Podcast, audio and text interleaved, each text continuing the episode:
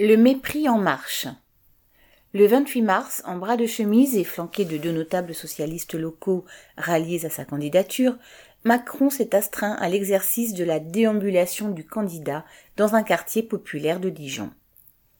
Après la causerie devant un public trié sur le volet et briefé à l'avance sur les bonnes questions à poser, Macron s'est retrouvé face à des habitants venus lui demander des comptes sur les fins de mois impossibles à boucler. Le candidat s'est révélé d'une constance sans faille dans le mépris de classe.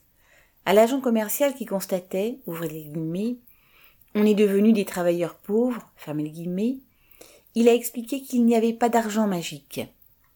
À un camionneur ne se voyant pas travailler jusqu'à 65 ans, qu'il n'allait pas mentir sur l'espérance de vie plus longue.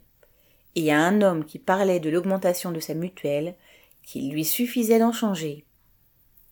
Traverser la rue pour trouver un emploi, changer de mutuelle si elle est trop chère. Macron balaie d'un revers de main les angoisses des classes populaires pour mieux servir la classe capitaliste qui, elle, a droit à des flots d'argent magique garantissant profit et dividendes. Nadia Cantal.